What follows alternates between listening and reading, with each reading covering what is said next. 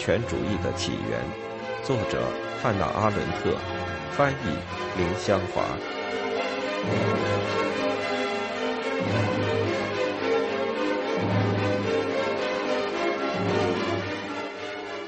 第三步，集权主义。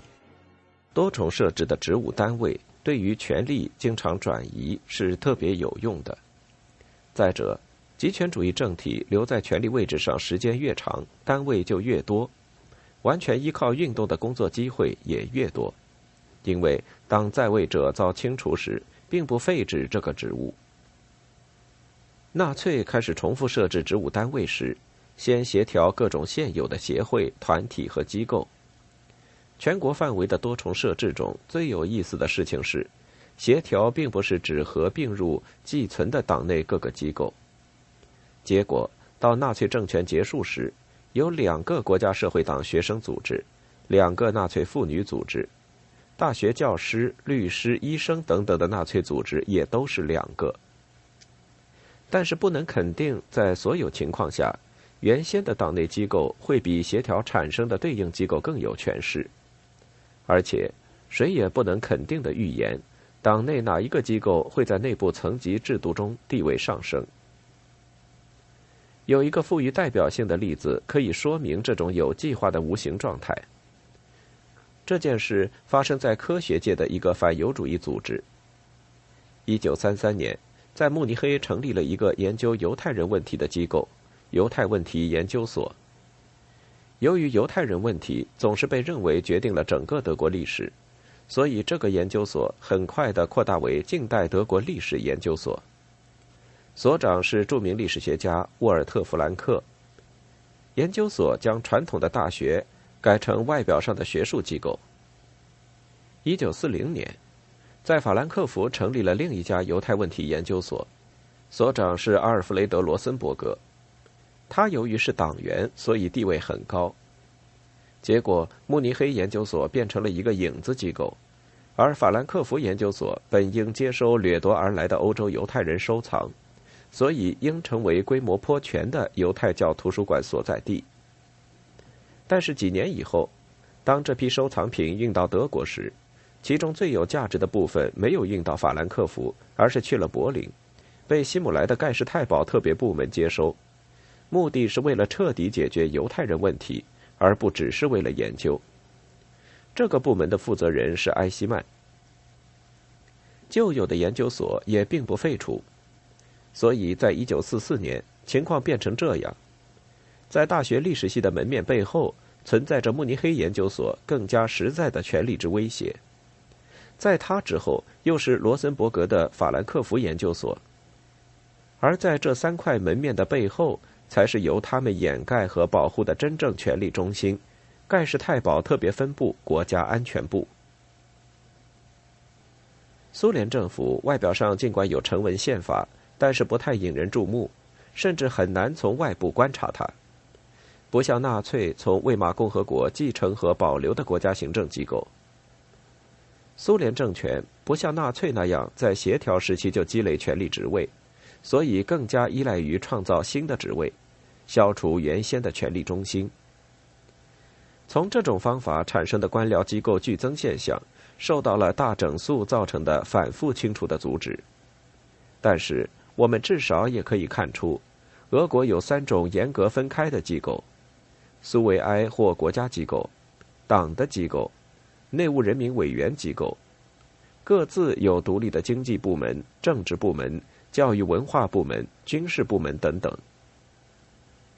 在俄国，政党官僚的表面权力与秘密警察的实际权力，与纳粹德国政党与国家的权力关系一样。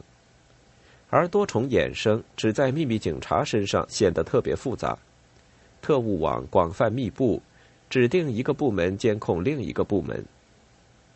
苏联的每一个企业都有秘密警察的特别部门，一视同仁的监视党员和普通群众。与这个部门共存的是党的另一支警察分支，它监视每一个人，包括内务部的特务。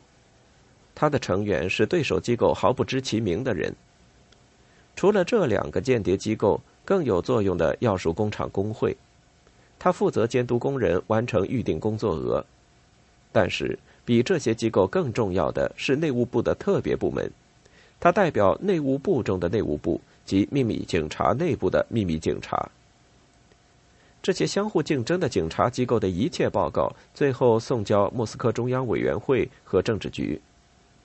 哪一份报告最重要，应该交给哪几个警察部门去执行警察措施，都在这里做出决定。当然，无论全国普通居民还是任何一个警察部门，都不知道会有什么决定。今天可能是内务部的特别部门，明天可能是党的特务网。后天可能是地区委员会或一个地区部门，在所有这些部门中，没有一个是根基合法的权力层级或权力机构。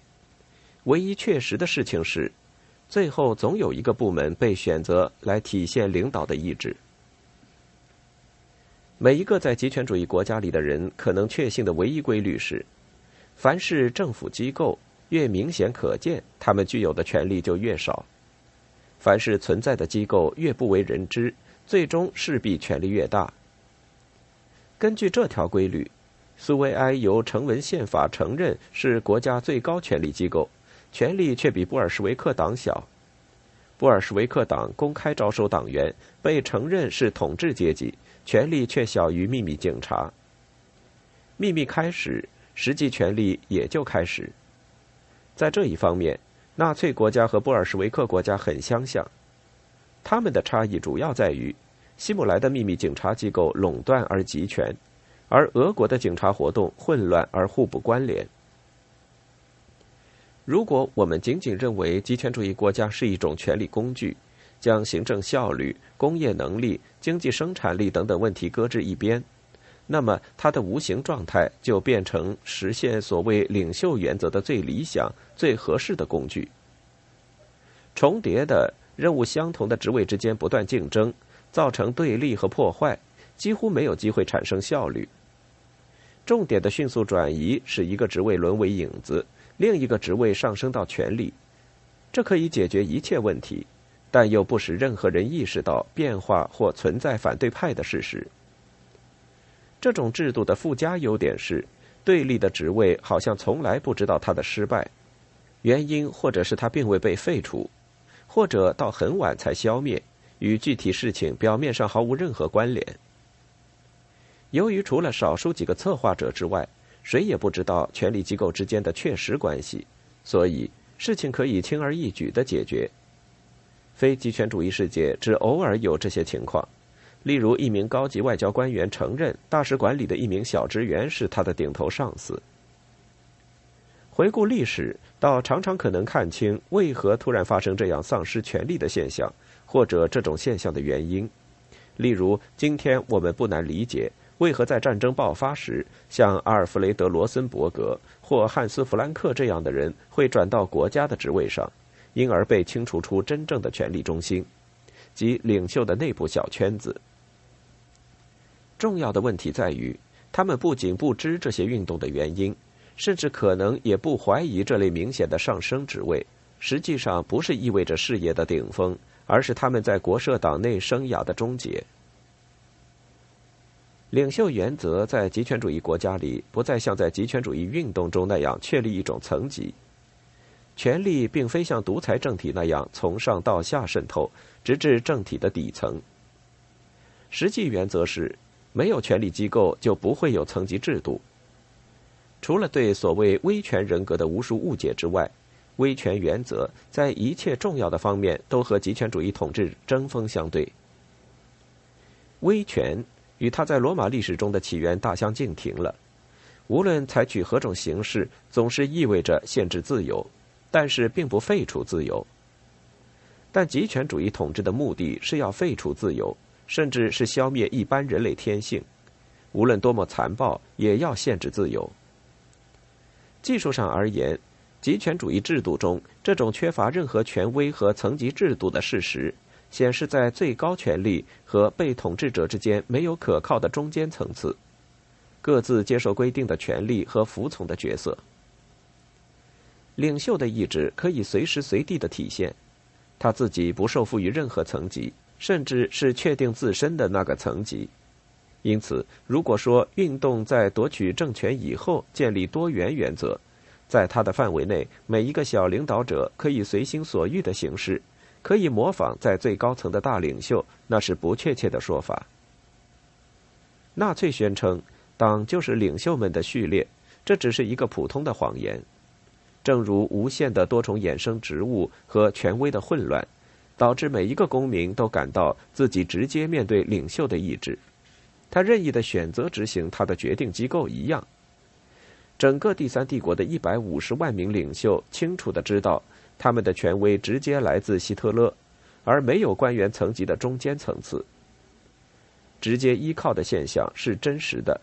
而中间层次却是表面的，对一种权威式国家的虚假的模仿。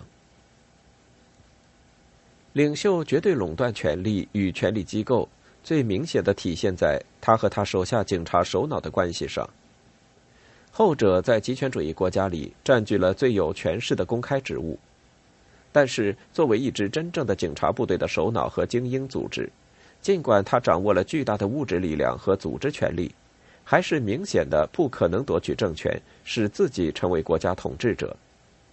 因此，在希特勒垮台之前，希姆莱从未梦想过要问鼎希特勒的领袖地位，也从未被提名为希特勒的继任者。更有趣的是，贝利亚在斯大林死后夺取权力未遂。虽然斯大林未允许他的警察首脑中任何人享有可与纳粹统治的最后几年中希姆莱享有的地位相比的职务，贝利亚也控制了足够的军队，可以在斯大林死后向党的统治挑战。他只需占领莫斯科，封住通往克里姆林宫的一切道路。除了红军之外，谁也无法阻止他对权力的要求。但是这样可能会引起流血的内战，它的结果是谁也不敢保证的。关键在于，贝利亚只在几天之后便自动放弃了一切职务，虽然他必定知道他将会丧命，因为长期以来他竟敢玩弄警察的权力来同党的权力对抗。缺少绝对权力，当然并未阻止警察首脑根据极权主义的权力原则来组织他的庞大机构。所以，值得注意的是，观察希姆莱接受任命以后如何着手重新组织德国警察，在秘密警察历来实行中央集权的机构中设置了多重职位。他明显的做了集权政体之前的所有权力专家都害怕做的事。他们害怕权力分散会导致权力缩小。希姆莱首先在盖世太保机构中增设了秘密警察，他原先是党卫军的一个部门。是作为党内警察力量建立起来的。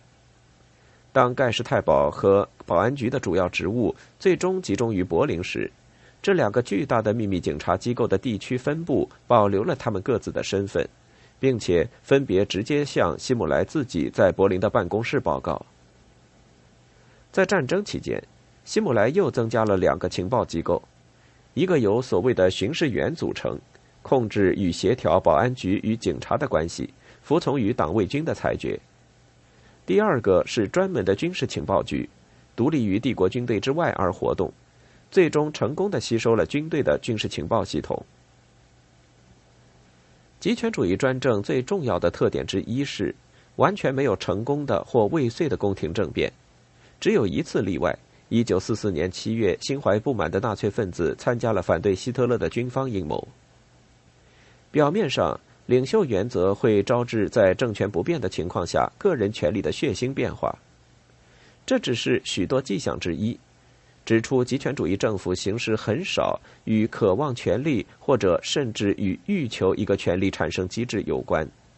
也很少与帝国主义统治的最后阶段的特点为权力而权力的游戏有关。但是极权主义政府无论外表如何。都不是由一个集团或一个帮派统治的，这也是他最重要标志之一。希特勒独裁和斯大林独裁清楚的证明了一个事实：分子化的个人形成的孤立状态，不仅为极权主义统治提供了群众基础，而且孤立状态一直延伸到整个结构的顶层。